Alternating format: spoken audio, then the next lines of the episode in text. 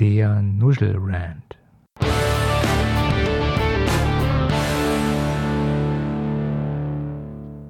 Thema heute die Zukunft des Online-Spiele-Journalismus.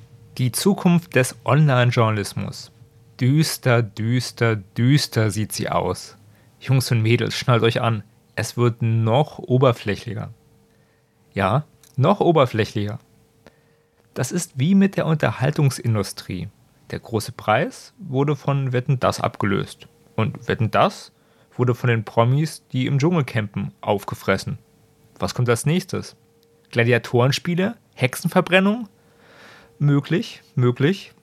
Aber schauen wir uns nicht das Was an, sondern das Wo. Also, wo wird das Ganze stattfinden? Na, im Internet. Im Internet geht alles. Da kann jede Pappnasen-Crew ihren eigenen Fernsehsender gründen.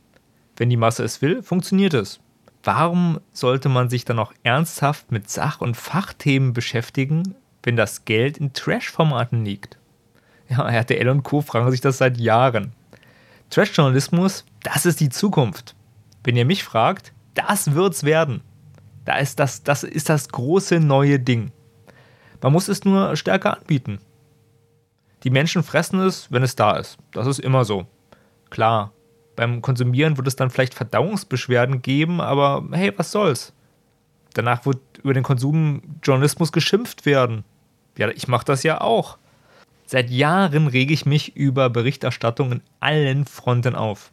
Alles, was man in den Massenmedien oder auch dem massenorientierten Internet präsentiert bekommt, lässt mein Magengeschwür langsam wachsen. Manches schneller, manches langsamer, aber insgesamt lässt es mein Magengeschwür wachsen. Durch die Bank, wirklich, von Politik über Feuilleton bis hin zum Computerspieljournalismus. Ja, der Computerspieljournalismus war nämlich früher mal kritisch. Der war so richtig seriös. Damals in den 80er Jahren, als es noch die ASM, die Powerplay und die Happy Computer gab. Damals. Doof nur, dass dieses Genre keinen Henry Nunn oder Pulitzer-Preisträger hervorgebracht hat. Hm, woran das wohl liegen mag? Naja. Doch ähm, in der Welt des Internets wird das Bedürfnis von kritischen Spieletests von Let's Playern befriedigt. Ja.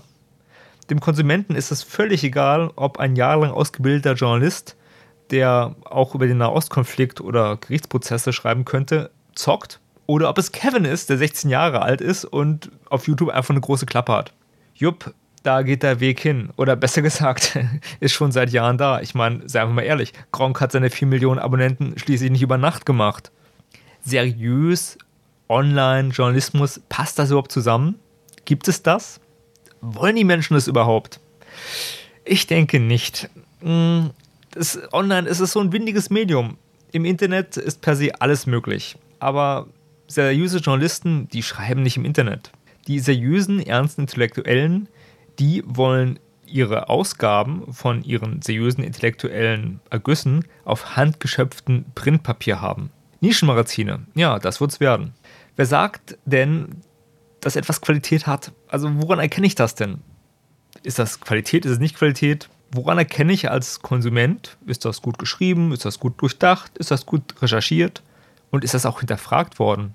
An den Online-Grimme Awards? Ach, hör auf. Wenn in einem Online-Talk-Format mit dem Ex-Viva-Moderator Nils Buckelsberg fünf Entertainer darüber diskutieren, wie die Zukunft des seriösen Spielejournalismus ist, dann rollen sich bei mir innerlich irgendwo ein ganz klein bisschen die Fußnägel hoch. Warum?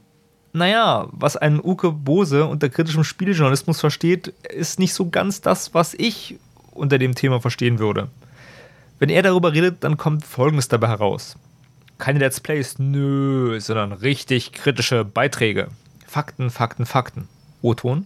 Ja, wir sind bei Prom Software eingebrochen. Auslassung. Und haben einen Beitrag über Penisse in Videospielen gemacht. Er konkretisiert die ganze Sache dann aber noch zum Glück und dann kommt dabei Folgendes raus. Also wir haben sehr viele Beiträge über Penisse gemacht, aber bei einer, äh, bei dem haben wir das Ganze geschichtlich aufgerollt.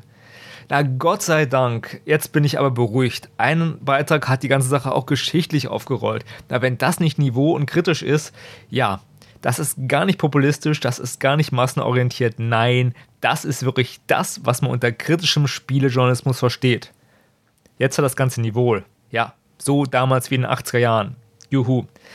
Was kann man äh, aus dieser ganzen Talkrunde mit Nils Bogelsberg mitnehmen? Wir sind am Arsch. Wir sind voll am Arsch. Wir sind sowas am Ende. Verabschiede dich von dem Gedanken, irgendwie was Sinnvolles oder Kritisches oder Niveauvolles zum Thema Computerspiele zu konsumieren.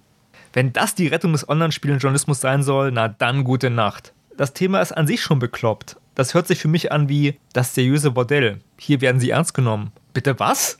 Seriöse Unterhaltung? Worte wie kritisch oder seriös erzeugen eine Art Nimbus, bei dem ich am liebsten uiuiuiuiui sagen möchte. Seriös und kritisch Seifenblasen machen, wenn sich das nicht ernsthaft anhört. Lass uns doch mal in den Mikrokosmos des Spielejournalismus weiter eindringen. Ich habe mir wirklich die Arbeit gemacht, ich habe mir die Mühe gemacht und die Kernargumente, die von den Journalisten aus diesem Genre zu hören sind, untersucht, analysiert und ausgewertet. Die Gesellschaftskritik dieser schreibenden Künstler, die niemals wie ihre Kollegen für den Theodor Wolf Preis nominiert werden, die wiegt durchaus schwer. Die haben durchaus ein Anliegen. Um mich mit dem Problem etwas näher zu befassen oder um mich da besser anzunähern, habe ich die ganze Sache auf eine Kernaussage heruntergebracht. Und dabei kam Folgendes heraus. Mimi die Let's Playerchen und die Show. Mi, mi, mi, mi, mi. Dazu folgendes: Wenn solche hochkarätigen Journalisten so leicht von Computerspielern verdrängt werden können, dann scheint da wohl kein Interesse an dem Thema da zu sein. Sollte das nicht die Aufgabe von einem Journalist sein? Interesse beim Leser oder Zuhörer wecken? Also über Themen berichten, die interessant sind, die vielschichtig sind, die auch gern hinterfragt werden? Höre ich da ganz leise, der Staat muss die Qualität schützen? Wir brauchen einen öffentlich-rechtlichen Spieljournalismus? Ihr macht wohl Witze. Ich liebe euren Humor. Ja, nein. Warum sollte das Aufgabe des Staates sein, Konsumjournalismus am Leben zu erhalten? Es geht um Computerspiele und keine Opermusik und nicht die Tagesschau. Was bleibt? Von der Masse an Medien, die es mal gab, werden nur noch einige zurückbleiben. Genau wie Online-Streaming-Dienste Videotheken verdrängt haben. Klar, wenn ich in der Videothek arbeite, schimpfe ich darüber, dann finde ich das doof. Aber ändern kann ich daran nichts. Als Hoffnungsschimmer für die niveauvollen Gamer, die sich mit dem Thema intellektuell auseinandersetzen möchten und wirklich Qualität brauchen, bleiben Magazine wie das WASD. Solche Nischen, die wird es immer geben und solche Nischen werden immer eine gewisse Qualität am Leben erhalten.